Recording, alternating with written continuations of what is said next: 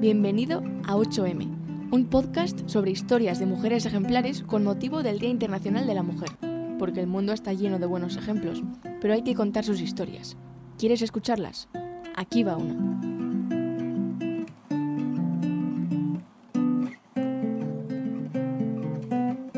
Empecé a trabajar con, con 40 y tantos años, con 38, 40 años, y que ya eran mis hijos mayores. Mi primera entrevista de trabajo, que fue lo que a mí me vino, que me echó todas mis expectativas por el suelo, fue que me preguntaron, ¿tienes cargas familiares? Y yo dije, pues no, yo no sé, no, pero ¿qué son cargas familiares? Y me, dice- y me dijeron hijos. Y dije, bueno, hijos sí tengo, pero no son cargas familiares. Eh, bueno, me llamo María, eh, tengo 53 años. Bueno, siempre digo, soy madre, soy hija, soy esposa, soy amiga. Al final lo que me configura son un montón de cosas. Tengo cinco hijos.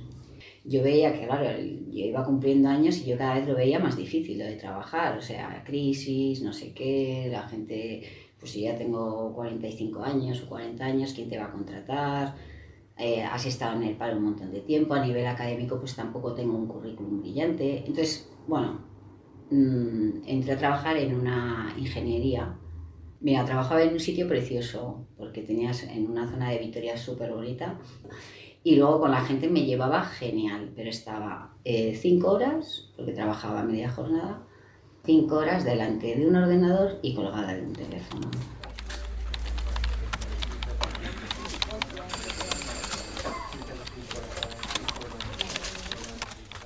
Entonces, para mí eso era, o sea, aburrido no, lo siguiente. Pero bueno, mm, no siempre uno puede trabajar en lo que le gusta, pero sí puede hacer que le guste un poco o buscar qué es lo que te gusta de ese trabajo. Entonces, pues a mí al final lo que me gustaba de ese trabajo era uno que estaba trabajando, que era lo que yo quería, y luego que estaba con gente muy maja. En una de estas yo me encontré con una excompañera mía de trabajo, que nos llevábamos muy bien y tal, y me dice, jo, María, pero sí, eh, fíjate, ¿cómo no me he acordado de ti antes? Con lo que a ti te gusta cocinar. Estoy buscando a una persona para trabajar en una casa de enfermos de SIDA. Y entonces yo dije, jo, pues no sé, es que no, yo no soy cocinera. Entonces sí es cierto que a mí me encanta la cocina. Y sí es verdad que he hecho un montón de cursos de cocina, pero yo no, es, yo no soy cocinera. O sea, no, a mí cuando dicen cocinera, digo, pues en realidad no, a mí lo que me gusta es dar de comer a la gente. Hay una carrera y hay gente que estudia cocina y repostería y que, hace, y que al final tiene el título que le acredita como tal. Yo no lo tengo. Entonces, hombre, yo llevo cocinando, pues no sé, 30 años, 40 años. Cocinando todos los días, por lo menos dos, tres veces al día. Pero bueno, yo cuando me dicen cocinera, hombre, a mí me gusta dar de comer a la gente. A mí no me gustaría trabajar en un super restaurante, por ejemplo, pues la presión es otra y al final estás metido en la cocina. Yo tenía claro lo que quería hacer, quería seguir en esta casa. Y bueno, y mi jefe lo veía clarísimo también. Entonces dijo, bueno, pues nada. Y me metí en, en esta casa de, de enfermos de SIDA.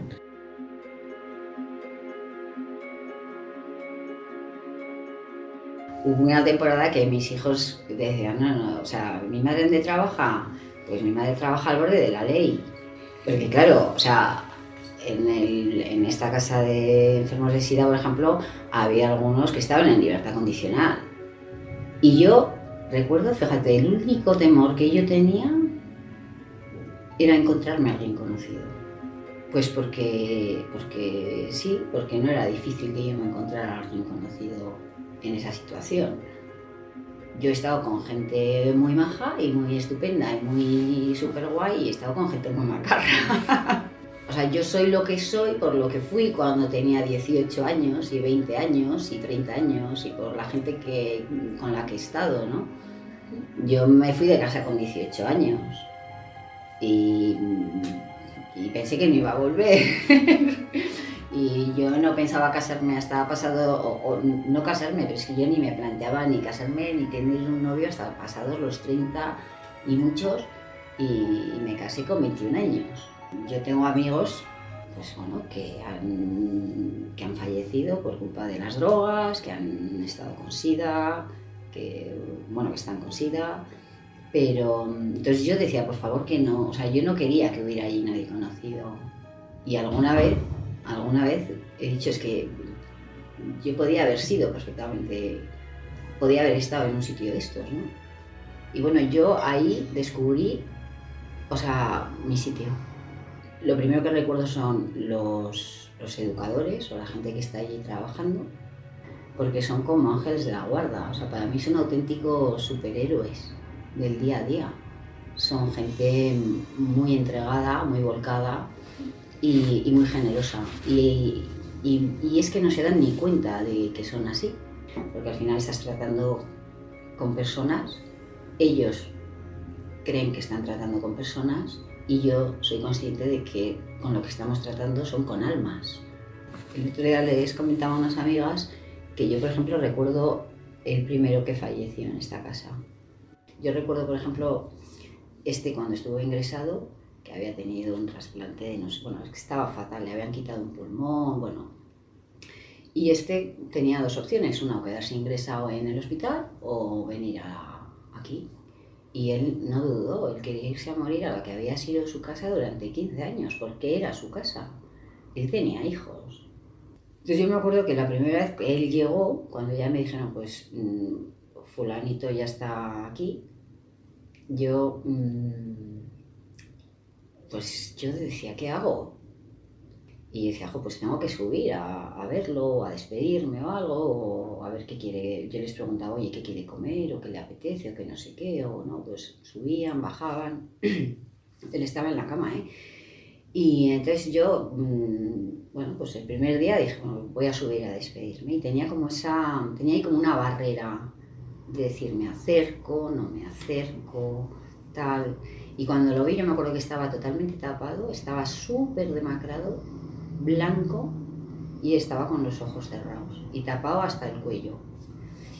Y entonces yo entré, tenía una lucecita, eh, yo su tal, eh, y entonces abrió los ojos y me, y levantó un poquito la mano y me dijo, hombre María. Bueno, yo fui y le di un abrazo que era lo que a mí me costaba, o sea, ese, ese quizá el acercamiento físico.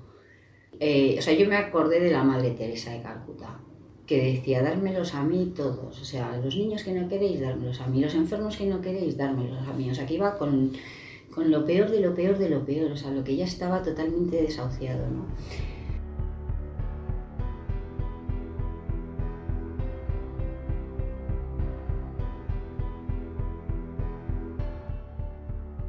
Yo luego subía todos los días, le daba un abrazo, yo su qué quieres y todos los días eran natillas. Entonces yo tenía preparadas natillas todos los días. Claro, hacer todos los días natillas eh, puede ser una cosa que puede ser un rollo, que puede ser algo mecánico. ¿Sabes? Leche, huevos, azúcar, un poquito de maicena, no sé qué. Yo hacía cada día las natillas, intentaba hacerlas mejor que el día anterior. Y a mí eso me motiva. Entonces yo me acuerdo que le hice natillas, bueno, muy poco tiempo, me hubiera gustado hacérselas más, la verdad, pero falleció. Y, entonces sí que me dijeron eh, que cuando estuvo una de sus hermanas, pues dio las gracias a los educadores y tal, y dijo, bueno, muchas gracias porque eh, todos los días decía lo de las natillas, que qué ricas estaban y que todos los días tenían natillas caseras. Entonces, eso es como, o sea, premio. premio.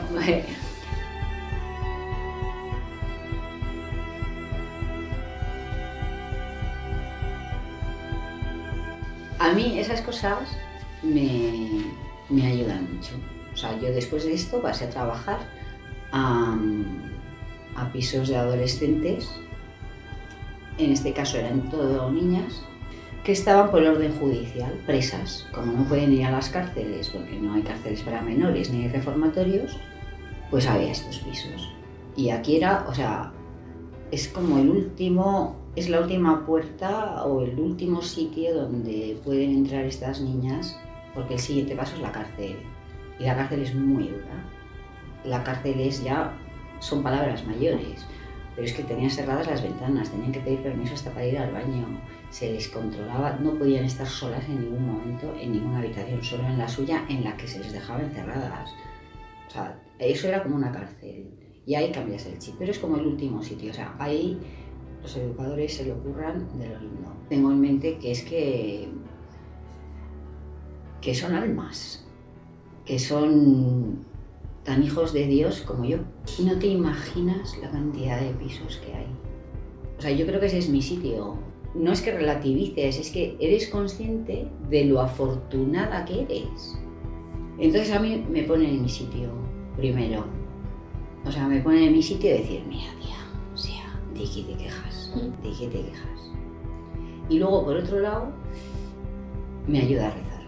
Pero en el, impacto emocional es muy fuerte porque vas descubriendo vidas muy duras, muy, muy duras. Y un día vino uno de seis años que a mí de verdad casi se me saltaban las lágrimas. O sea, llega del colegio y digo, hombre, eh, fulano, ¿qué tal? Y entonces viene, oye, se me cuelga del cuello, me da un beso y me dice, tú sí que hueles bien.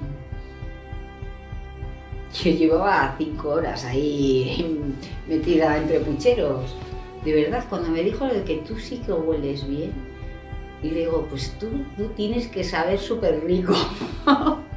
y digo, ojo, muchas gracias. Le digo, pero creas con ellos unos lazos y ellos los crean contigo y vienen y se sientan y entonces te cuentan.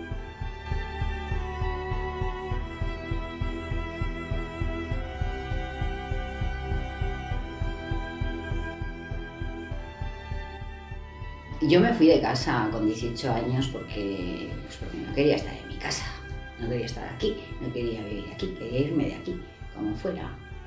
O sea, yo fui muy rebelde y además rebelde sin causa.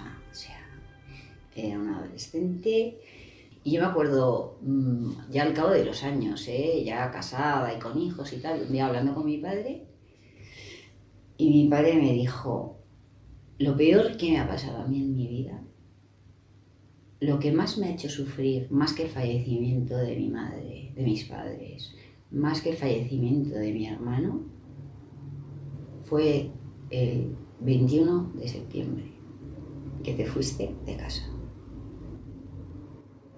Yo, yo tuve la suerte de que yo a mi padre le pude pedir perdón. O sea, no fue un sufrimiento y él lo sabía que yo infligiera conscientemente, ¿no? Pero a mí cuando mi padre me dijo que eso era lo que más le había hecho sufrir del mundo, que era algo que él lo había llevado fatal, a mí eso me dolió muchísimo, me dio una pena terrible. Y es más, eh, claro, yo dije, jo, a mí se me va un hijo, como yo me fui y me mata. La contraprestación fue, desde mi, para mí, fue que yo no estudié una carrera universitaria. Y mis hijos, bueno, pues han estudiado y son, bueno, muy sanos. O sea, es que no tienen nada que ver conmigo. bueno, yo, de verdad, siempre lo digo, es que a mí me hubiera gustado ser como son ellos. Yo tengo unos hijos que me hubiera encantado ser como son ellos. Hubo un momento en que pensé que el mundo me había comido a mí. Y luego dije, de eso nada. El mundo lo has cambiado. O sea, yo he cambiado el mundo, vaya que sí lo he cambiado, a través de mis hijos. Porque de verdad, o sea, tengo cinco hijos que para mí son extraordinarios.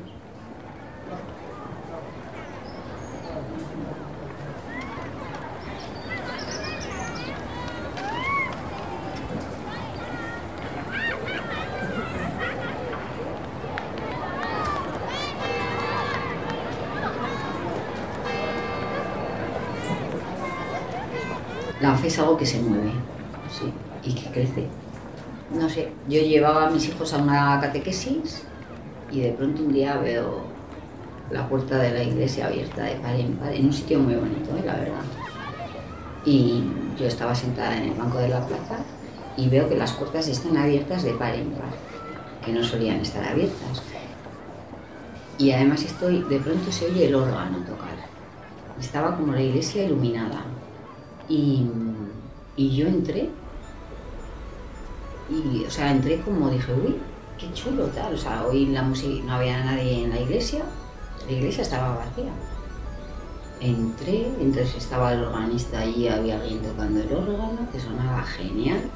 Era una tarde súper mm, cálida porque era como, esto era como ya septiembre o así, pero... Y yo estaba esperando a que mis hijos salieran de la catequesis. ¿eh? Los acababa de dejar y me había sentado en el banquito porque me pillaba en la otra punta de mi casa, entonces yo me sentaba o hacía algún recao, me llevaba un libro para leer un rato, tal. Y oí esto.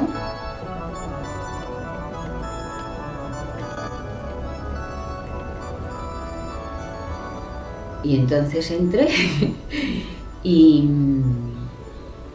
yo había un cura confesando. Dije, bueno, pues nada, entré.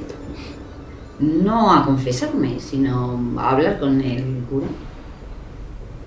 No sé, fue una cosa, para mí fue un poco ese el toque de San Pablo. Y empecé a hablar con el cura y dije, ojo, de locos. Dije, es de locos.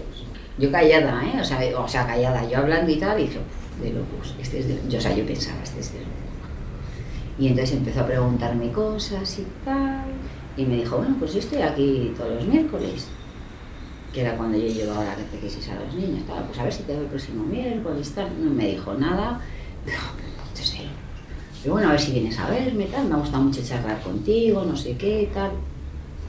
Y volví otro día, otro miércoles. Y estaba allí. Y entonces ya, o sea, la segunda vez ya me habló por un centro de la obra.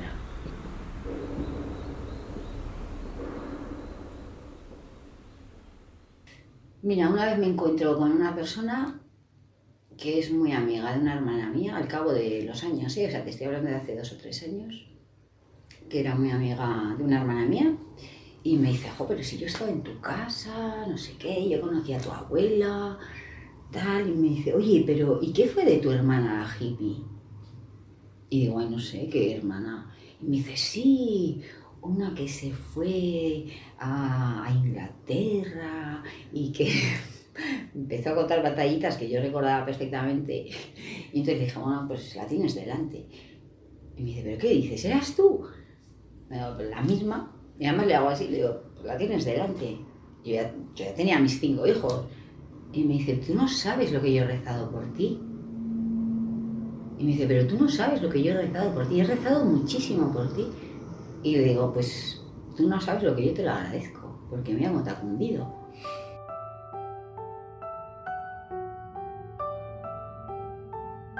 Para mí fue como una cosa súper emocionante, además que me lo dijera, ¿eh? o sea, a mí me emocionó. Yo nunca pensé que iba a ser la obra. Y ya de pronto un día no es la obra, o sea, es Dios, ¿no? Bueno, pues pones a Dios en tu vida o decides ponerlo ya de una forma consciente, ¿no? Al final las personas somos cuerpo y alma. Y fue muy poquito después de fallecer mi padre cuando yo me hice de la obra. Y yo además decía, bueno, un sitio donde ha estado mi padre no puede ser malo. Un sitio donde yo sé que mi padre le ha ayudado a ser mejor persona, por lo menos le ha ayudado a, a pelear por ser mejor persona, a luchar por acercar a la gente a Dios, en su trabajo además, pues yo sé que lo ha hecho, porque a mí ha habido gente que me lo ha dicho. La obra, por ejemplo, me ha ayudado a tener muy presente a Dios en mi vida. Hay dos cosas que a mí me gustan mucho, que es esa y la rectitud de intención. Las cosas se pueden hacer bien y se pueden hacer mal. Y a veces pueden salir mal sin querer, pero tu intención es, o sea, tú tienes que poner todos los medios para que las cosas salgan bien.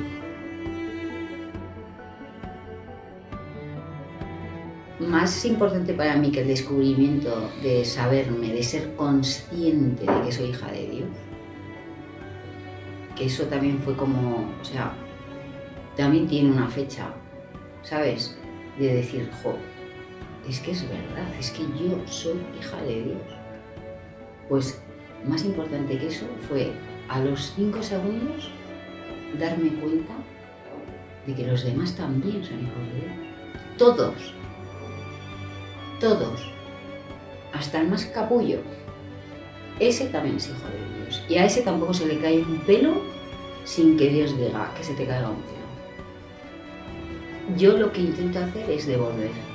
Yo me siento una mujer muy afortunada por mi marido, por mis hijos, por los amigos que tengo, por la obra, porque mm, de verdad que yo he hecho muy pocos méritos.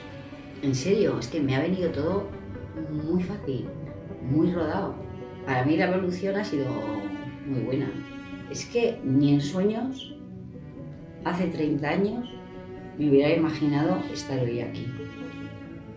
Y donde estoy, y la familia que tengo. Pero yo no lo hubiera soñado. Vamos, es que ni de lejos.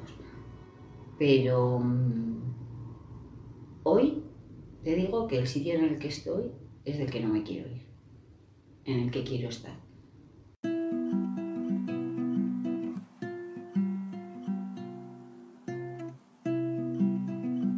Gracias por escuchar una de las siete historias que componen 8M, pero no te olvides de que la octava eres tú.